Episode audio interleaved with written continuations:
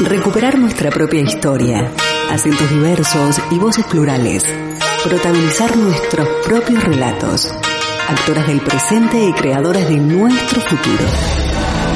Desde este momento, Emakumeak Ekinsan, Mujeres en Acción, programa de radio desarrollado por las participantes de los talleres de feminismo, comunicación desde una perspectiva de género y locución radial. Impartidos por la Asociación Camino al Barrio, gracias al apoyo de la Diputación Foral de Vizcaya.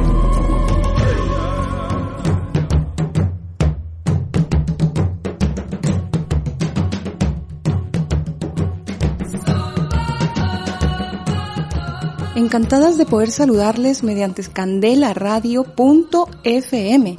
Muy contentas porque hoy damos inicio a nuestro programa Mujeres en Acción, Macumea Kekinsan, este año 2022. Transmitiendo desde el distrito de Recalde en Bilbao, les damos la más cordial bienvenida.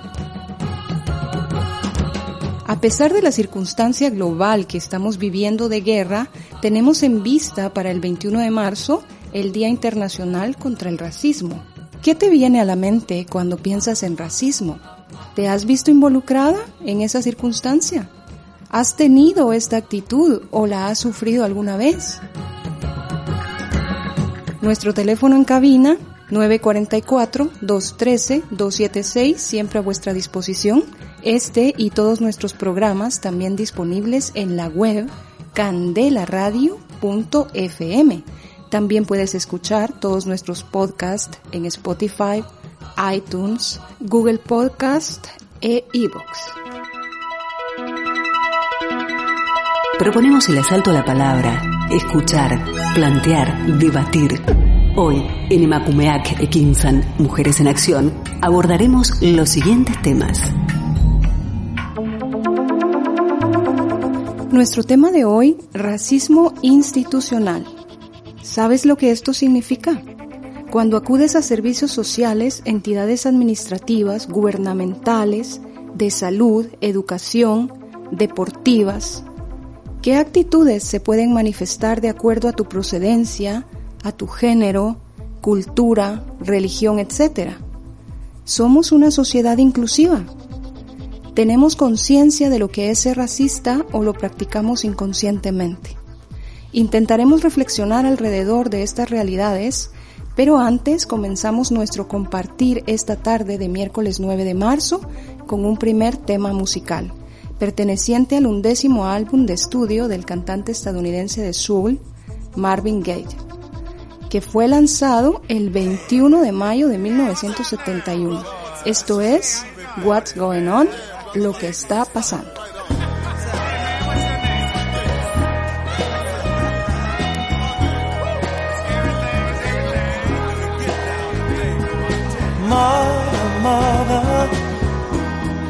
There's too many of you crying.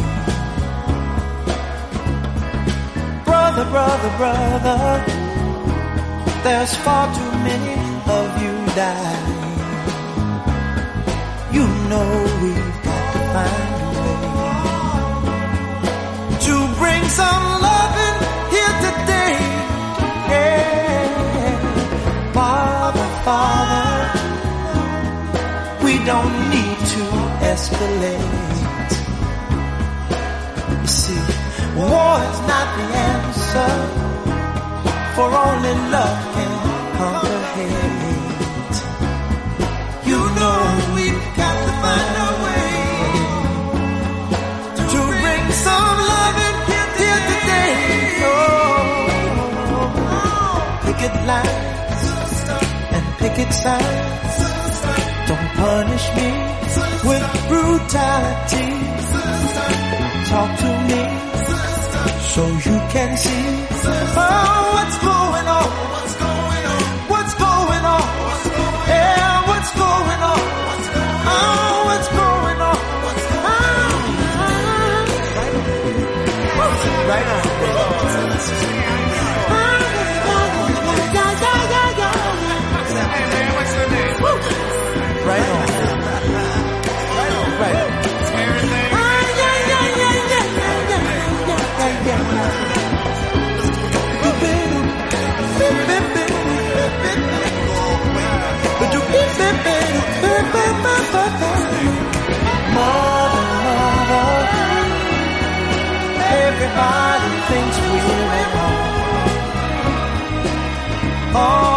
are they to judge us? Simply cause our hair is long. Oh, you know we've got to find a way. Bring some understanding here today. Oh, oh, oh. pick it loud and pick it sound. Don't punish me with brutality. Come on, talk to me. You can see what's going on. Yeah, what's going on? Tell me what's going on. I'll tell you what's going on. Ooh. Right, right on, right on.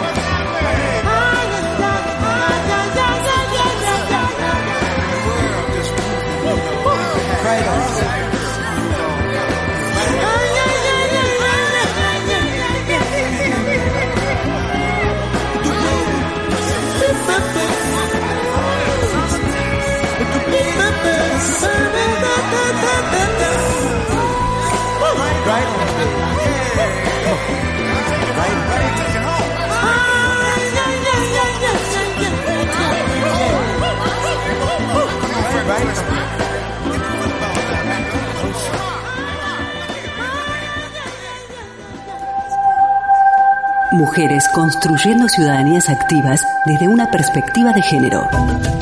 Emakumeak Ekinsan. Mujeres en Acción. En Candela Radio 91.4 FM.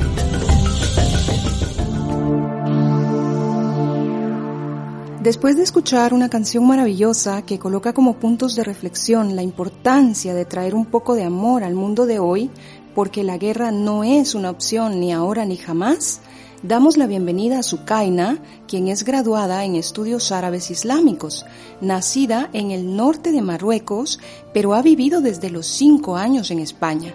Participa actualmente en la Asociación Vidaya, que es una asociación que tiene como reto la visibilización de la mujer musulmana en País Vasco. Ella estará con nosotros abordando el tema racismo institucional. Bienvenida Sukaina. Gracias, gracias por eh, esta eh, oportunidad de, de, dar voz a, nuestra asociación y bueno, de hablar un poquito pues de este racismo que, que tenemos que vivirlo casi día a día. Gracias a ti por acompañarnos en esta primera edición para este año 2022 en Emakumea Kikinsan, Mujeres en Acción. Durante los últimos meses, en España es cada vez más frecuente leer entrevistas y declaraciones en medios de comunicación y redes sociales en las que se denuncia o señala el racismo institucional, el racismo estructural o el racismo sistémico, sin aclarar exactamente a qué se refieren. Al no explicar ni distinguir estas adjetivaciones del racismo, puede dar la sensación de que se trata de términos sinónimos o intercambiables, cuando no siempre es así. En las ciencias sociales, el racismo ha sido ampliamente estudiado, discutido y reformulado en un proceso continuo de comprensión científica de su genealogía, su naturaleza, su alcance y sus cada vez más variadas formas de expresión en diversos contextos sociales. Una amplia revisión interdisciplinar sobre el racismo se publicó recientemente en un libro llamado Racismo y Antirracismo, Comprender para Transformar. El carácter complejo y multidimensional del racismo, su lógica común, pero expresada bajo nuevas y variadas formas, sin duda dificultan su análisis. Pero ante sus graves consecuencias para tantas personas y grupos sociales, no podemos permanecer instalados en la comodidad de explicaciones simplistas, obsoletas, fueras de contexto o importadas acríticamente de otras realidades que no son idénticas a la nuestra, aunque a veces, claro está, se parezcan. Podríamos definir entonces racismo como un sistema de dominación y de inferiorización de un grupo sobre otro basado en la racialización de las diferencias en el que se articulan las dimensiones interpersonal, institucional y cultural. Se expresa a través de un conjunto de ideas, discursos y prácticas de invisibilización, estigmatización, discriminación, exclusión, explotación, agresión y despojo. Sukaina, ahí tendríamos eh, la primera pregunta. ¿Cómo concibes tú el racismo institucional? Pues yo lo concibo como un fracaso de un colectivo, en este caso estaríamos hablando de las personas blancas, estaríamos hablando del sistema, eh, sobre otras personas que diríamos que somos las personas racializadas. Cuando hablo de fracaso digo porque si tú no estás brindando las mismas, eh, los mismos servicios a todas las personas, entonces el fracaso es tuyo. Si tú eh, empiezas desde el principio clasificando a las personas como de primera, segunda y tercera clase, ese es un fracaso tuyo, porque ya ahí no estamos tratando a las personas, no somos humanos en ese sentido. Entonces parece que valemos unos más que otros, y eso no es así. No, no ya ahí no entrarían ni los derechos humanos, ahí es un fracaso eh, general. Eh, tanto en el ámbito laboral, como en el ámbito, por ejemplo, a la hora del acceso a la salud, eh, la educación, cuando empiezas a poner límites a otras personas porque eh, vienen de otra cultura o porque tienen otras ideas, otra manera de, vestir, otro, otro estilo de vida, entonces tú ya ahí estás actuando directamente contra esa persona, limitando sus derechos a unas necesidades básicas como la salud, la educación, el trabajo es un fracaso del sistema, es un fracaso mm, de un colectivo que se cree con el derecho de, poder limitar y de poder eh, em, juzgar mediante unos prejuicios y estereotipos, muchas veces ignorancia, también hacia otro colectivo. Gracias por tu respuesta. En España se formuló durante los años 2010 y 2012 nuestra primera definición de racismo institucional, desde y para el contexto español, definición que fue incorporada íntegramente en varias voces sobre discriminación del Diccionario Internacional del Derecho del Trabajo y de la Seguridad Social en el año 2014 y parcialmente en el Diccionario de Extranjería e Migración también en el año de 2014 y que también ha hecho suya la entidad española SOS Racismo, reproduciéndola íntegramente en sus informes desde el año 2017. Utilizamos el término institucional en sentido restringido, abarcando cualquier práctica, discurso o idea relativa a un organismo o entidad que desempeña una función de interés público, independientemente de que su titularidad o gestión sea pública, privada o mixta. Definimos el racismo institucional entonces como el conjunto de políticas, prácticas y procedimientos que perjudican a grupos racializados impidiendo que puedan alcanzar una posición de igualdad. Sukaina, ¿se puede vencer el racismo institucional? Creo que sí.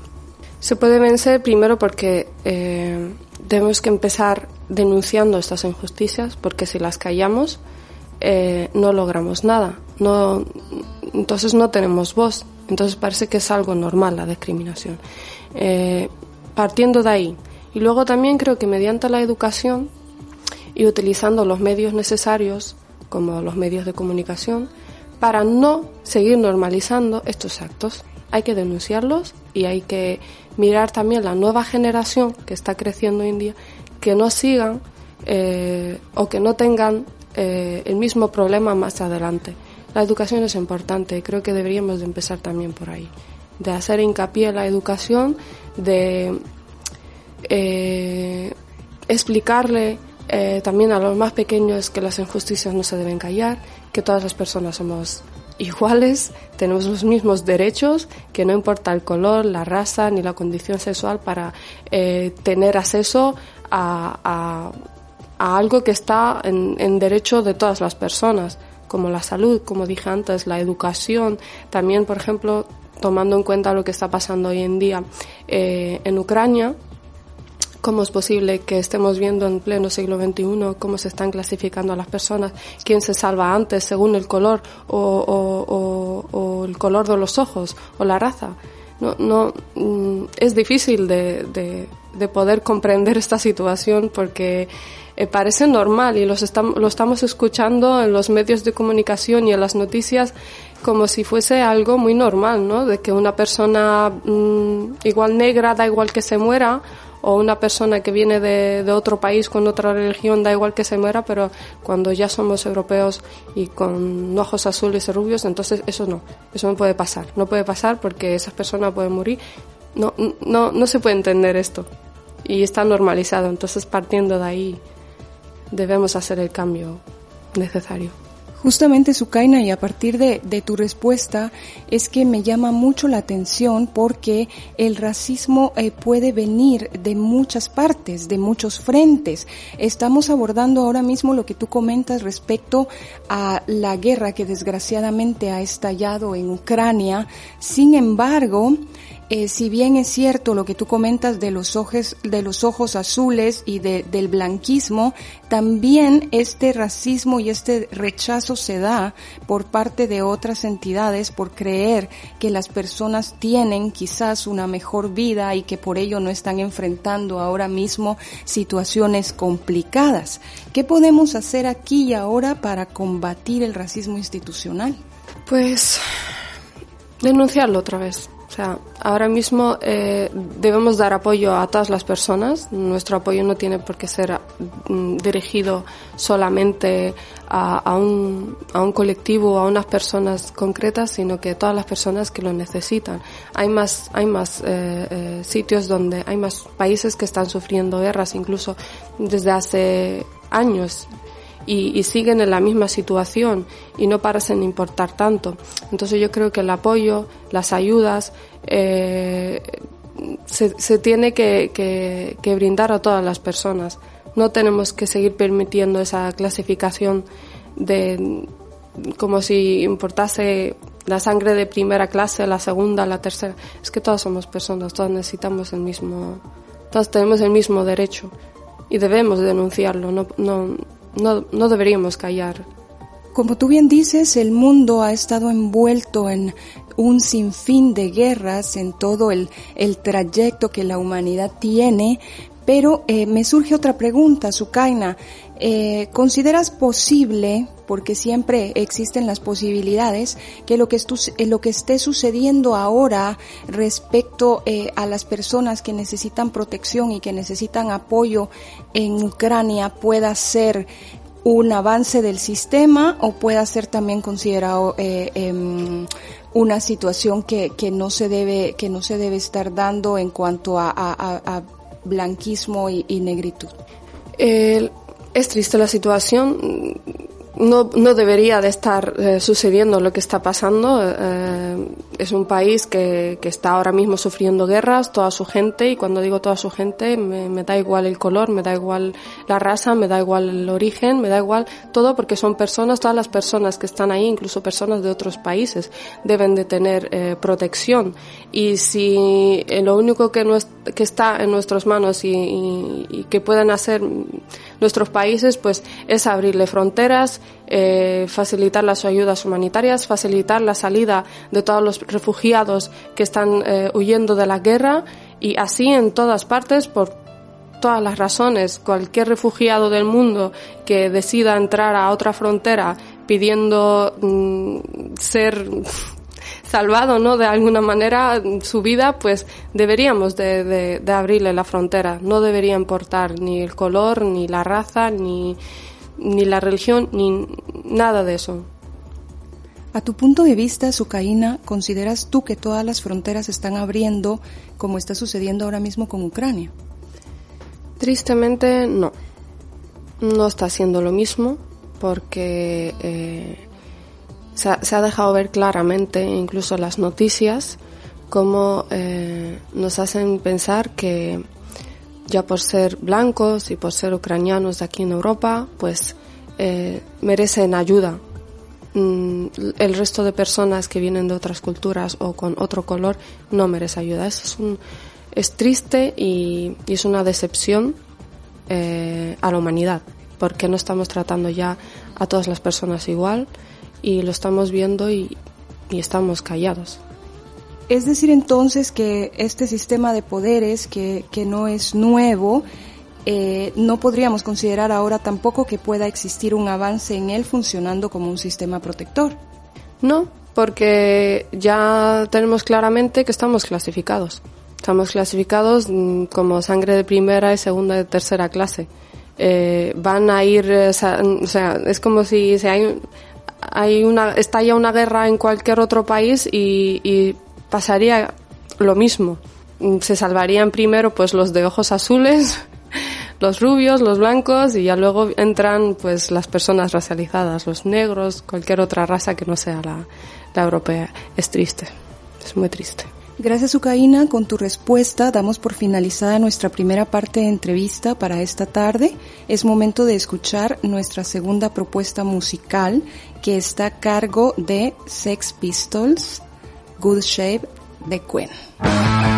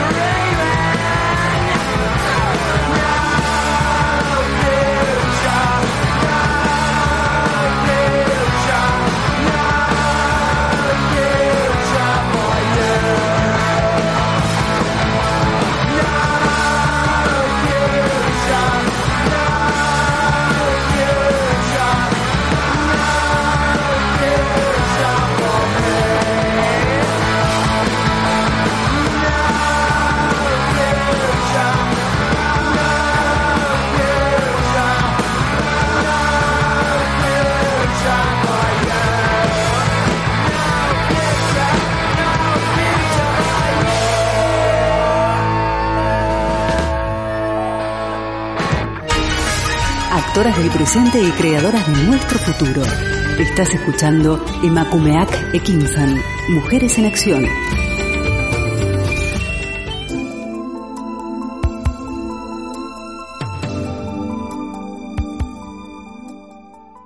Estamos de vuelta en Emakumeak Ekinsan, Mujeres en Acción, para continuar compartiendo con vosotras, junto a nuestra invitada, Sukaina, el tema racismo institucional.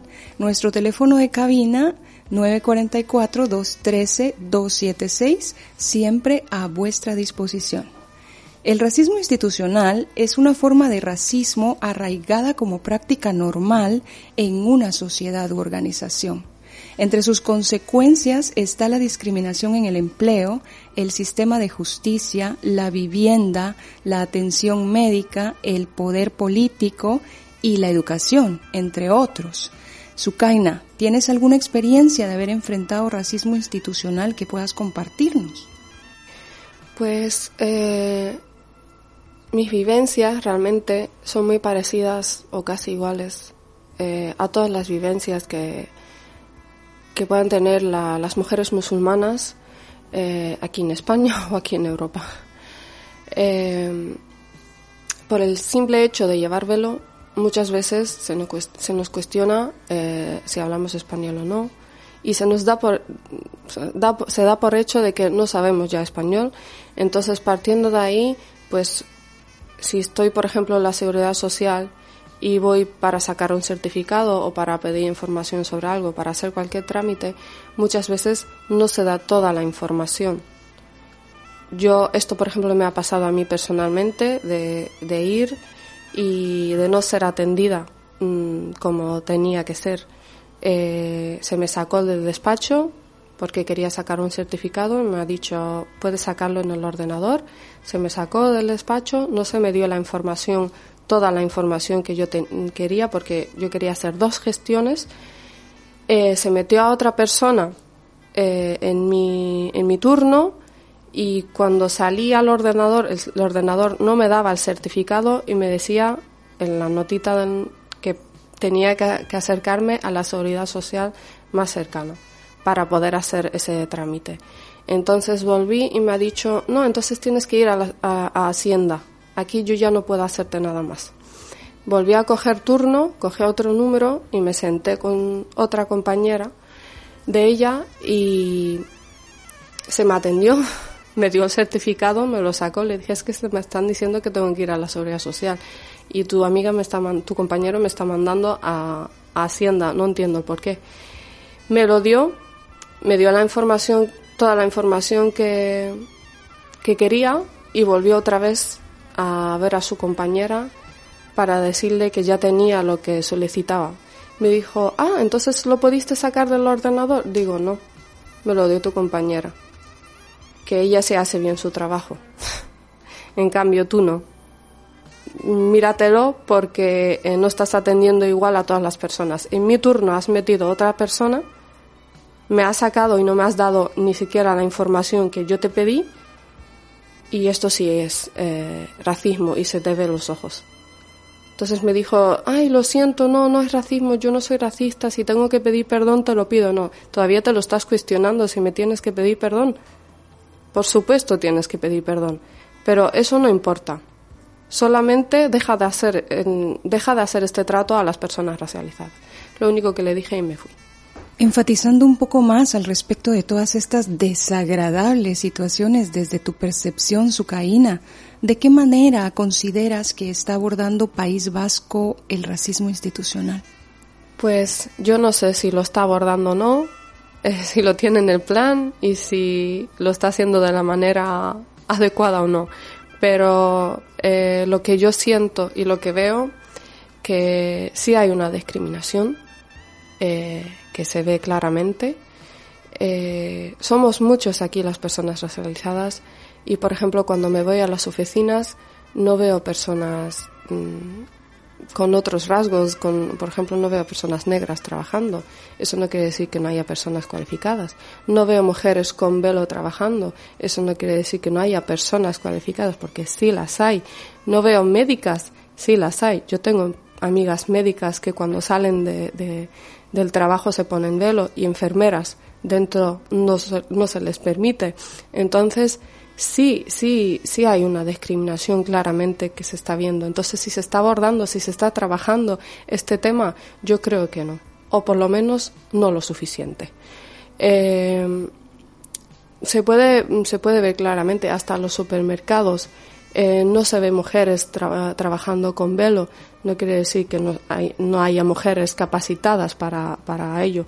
Eh, en muchos sectores en muchos sectores hay, hay discriminación. Yo como presento la, la Asociación Vidaya y participo con la Asociación Vidaya, me importa mucho el tema de la mujer musulmana. Hay muchas chicas, hay muchas jóvenes graduadas, doctoradas, que están teniendo problemas a la hora de, de acceder a un trabajo mm, pues de nivel, ¿no? Entonces, eh, sí, yo creo que se debería de trabajar más esto, se debería de normalizar más ver las personas pues en los ayuntamientos, eh, si son cualificadas, ¿por qué no? Entonces siempre se, se califica a la persona de dónde viene y cómo va vestida y no por su currículum, que es lo que más importa. Sukaina, ¿qué tipos de intervenciones sociales consideras que son viables ahora ante el racismo institucional? Pues, por ejemplo, a la hora de buscar empleo, que creo que es el problema más grave, porque cuando no tienes empleo, no tienes una vida económicamente buena. Cuando no tienes una vida económicamente buena, pues eres una persona ya vulnerable y ahí empiezan la mayoría de los problemas que digamos grandes porque eh, puedes si eres padre o madre de una familia podrías perder hasta tus hijos. Entonces eh, creo que se debería normalizar se debería denunciar cualquier acto eh, que una persona considere que se está haciendo injusto con ella a la hora de solicitar un trabajo y que reúna todos los requisitos para eh, ese trabajo y que sea rechazado. Hay que denunciarlo y creo que debería de haber mm, una ley de protección a, estas minorías. Cuando digo minorías hablo de, cualquier otra persona racializada aquí eh, en el País Vasco. Sucaína, aunque las denuncias se hacen y está claro que muchas personas las presentan por distintas eh, formas y maneras de, de racismo, ¿Cómo crees tú que, se está dando la respuesta de parte de País Vasco ante ellas? ¿Existe una respuesta o sencillamente eh, son denuncias que son recibidas pero posteriormente archivadas sin darles una solución?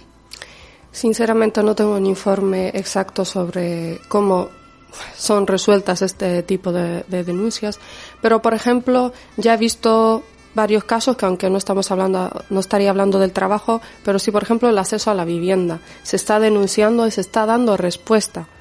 Eh, hay, hay, hay inmobiliarias, hay eh, dueños de, de, casas que están, que están siendo alquiladas y pisos que cuando ven que una persona es eh, de origen marroquí o de cualquier otro origen que a él no le apetezca que haya extranjeros, no, digamos, aunque sean españoles, en el piso, pues le dicen que, que el piso ya está alquilado o que ya no está disponible. Si al mismo tiempo puedes llamar tú con otro nombre y decirte sí que puede darte una cita para solicitar el piso para poder ver el piso. Entonces se está haciendo denuncias respecto a este tema y sí se está, se está resolviendo. Cuando se, se, une, se reúnen las pruebas, sí se está dando una respuesta justa. A partir de tu respuesta, eh, Sukaina, se da una situación sumamente delicada, pero también interesante, que sí consideramos es importante enfatizar. Esto quiere decir entonces que hay extranjeros de primera y segunda categoría. Es decir, si una persona es extranjera y llama por un alquiler pero pertenece, por ejemplo, a un país del norte, como puede ser Alemania o, Países Bajos, eh, le rentan la vivienda, pero ¿qué sucede, por ejemplo, con personas extranjeras provenientes de África, Latinoamérica, Medio Oriente? Obviamente, si es una persona alemana o, de aquí de Europa, pues se le va, se le va a alquilar el, piso. Pero cuando yo, claro, no, no especifiqué, pero cuando hablo de extranjeros me refiero a las personas racializadas, pues como de Marruecos, eh, incluso creo que los latinos también eh, suelen mm, pasar por este tipo de discriminación a la hora del acceso a la vivienda. No, obviamente no se trata igual. Sucaína, anteriormente en el primer bloque estuvimos charlando respecto del tema Ucrania-Rusia y el proceso que se está llevando en cuanto a los refugiados. Aquí encontramos ciertas preferencias. Por una parte, se están abriendo las puertas a estas personas, pero por otra, los mismos países que abren las puertas están enviando armamento. ¿Cuál es tu opinión respecto al tema? Mi opinión respecto al tema es que ese armamento que se está enviando ahora mismo a Ucrania es para la protección de las tierras ucranianas, eh, que se podría entender también como derecho ¿no? a, defensa. Pero ahora sí a mí me surge otra, otra cuestión eh, se hace lo mismo eh, respecto a otros países que quieren defensa también de sus tierras, como por ejemplo cuando es el caso de Afganistán, cuando es el caso de, Palestina, que, los palestinos también tienen derecho de proteger sus eh, tierras y sus familias, ¿no? Eh, no, en ese sentido sería terrorismo si, si tienen armamento, pero cuando se trata, por ejemplo, de un país europeo, entonces sí es derecho a protección. Gracias, Ucaína. ¿Cuál es tu opinión respecto al rechazo que se está dando a las personas provenientes de África o de cualquier otro país que no es europeo en cuanto a los prejuicios existentes respecto a que vienen a robar trabajo, que pueden ser terroristas y demás situaciones? Pues son prejuicios, porque de África solamente parece que tenemos esa imagen, ¿no? De, de, de inmigrantes que huyen, que vienen a nuestros países a robar trabajo, vienen en edad militar a luchar. No es así. África, África también tiene sus recursos. Eh, África es gas, es petróleo. África es cacao, eh, café. África no es un continente pobre, pero su gente sí. Y ahí nos podremos cuestionar el por qué. ¿Será que África está siendo saqueada y robada? Lo dejo como un signo de interrogación pero no vienen a robar trabajo. Vienen a buscar una vida mejor.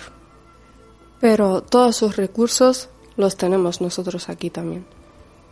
Y, y claro, no es robar.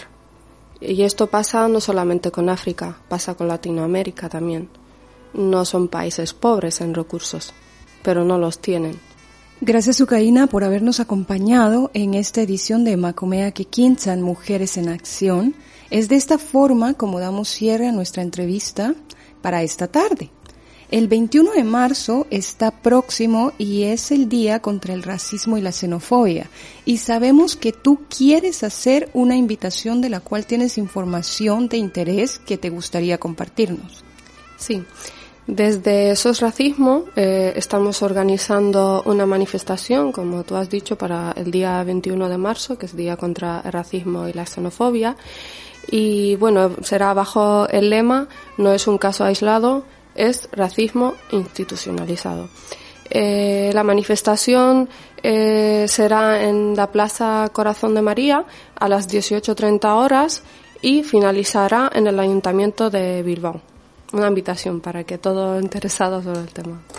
Les invitamos a participar en esta movilización, comentarles que desde Candela Radio, con apoyo de personas y racismo, se está grabando y emitiendo 21 podcasts que se transmiten diariamente en Candela Radio y las redes sociales, hasta el día 21 de marzo.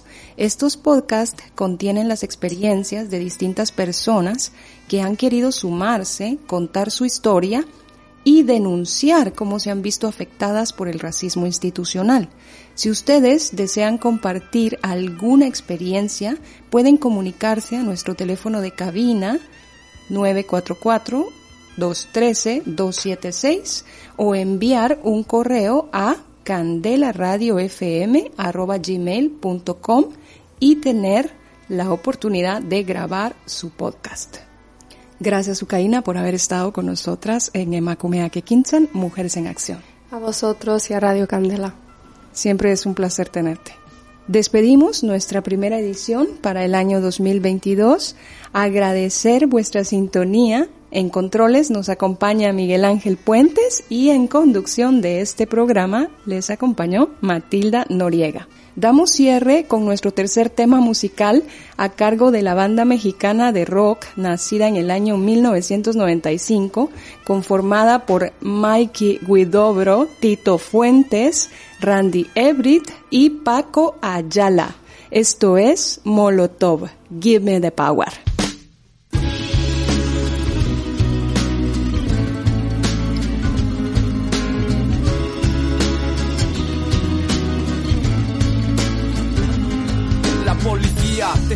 extorsionando. Pero ellos viven de lo que tú estás pagando. Y si te tratan como a un delincuente, no es tu culpa.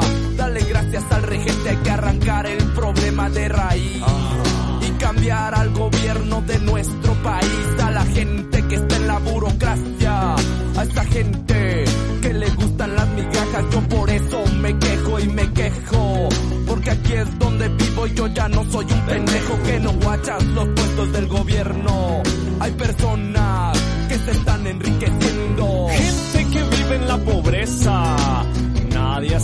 porque nadie le interesas. La gente de arriba te detesta. Hay más gente que quiere que caigan sus cabezas si le das más poder al poder. Más duro te van a venir a coger. Porque fuimos potencia mundial. Somos pobres, nos manejan mal. Dame, dame, dame, dame todo el power para que te demos en la madre. Dime, dime, dime, dime todo el poder.